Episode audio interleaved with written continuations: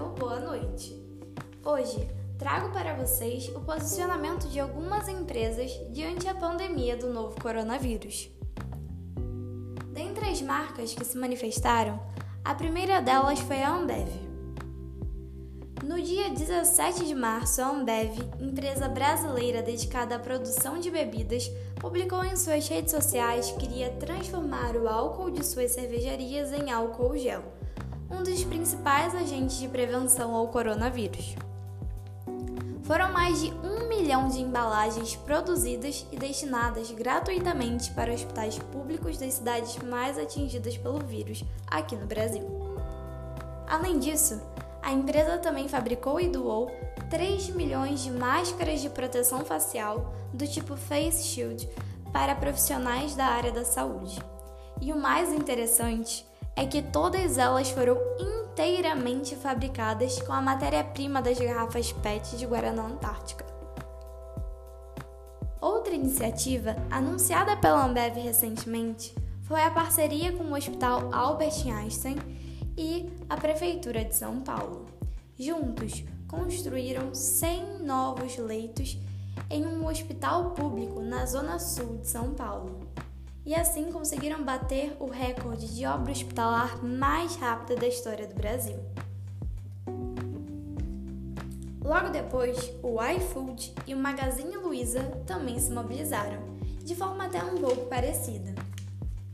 O iFood, empresa de delivery de comida, criou um fundo de 50 milhões de reais para apoiar os pequenos comerciantes. E o Magazine Luiza criou uma plataforma que permite aos microempreendedores individuais a vender pelo site da Magalu. Assim, ambos ajudaram os pequenos empreendedores.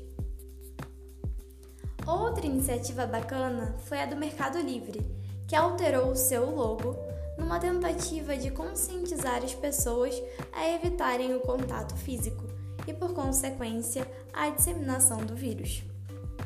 O Instagram também promoveu a hashtag em casa para incentivar todos os usuários da rede a permanecerem em suas casas.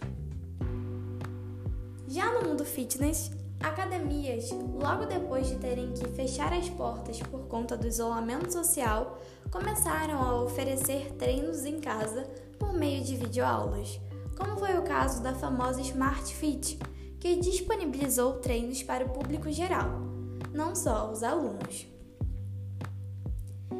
Relação ao entretenimento, a Globoplay, rede de streaming do Grupo Globo, liberou parte de sua programação para não assinantes.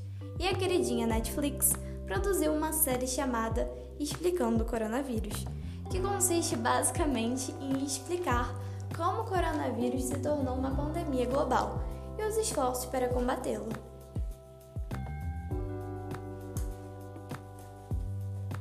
Tiveram iniciativas relacionadas à educação.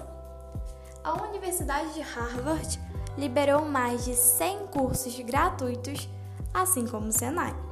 E a Amazon ofereceu downloads gratuitos de livros que vão desde literatura clássica até dissertações de mestrado.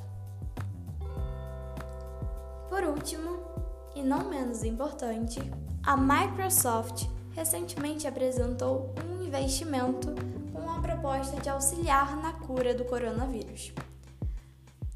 Baseando-se em um estudo preliminar que consiste em tratar pacientes da Covid-19 com plasma de pacientes já recuperados, a empresa teve a ideia de criar uma ferramenta que permite aos pacientes que já enfrentaram o vírus descobrirem sozinhos se podem ser doadores de plasma a partir de uma série de perguntas a respeito das condições clínicas do paciente entrevistado.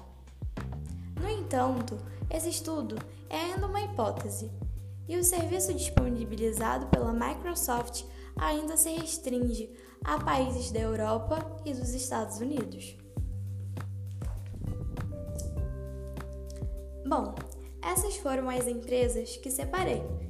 E como podemos notar, elas mandaram super bem diante da situação atual, buscando sempre uma saída criativa e inovadora, conseguiram uma percepção positiva ao seu respeito.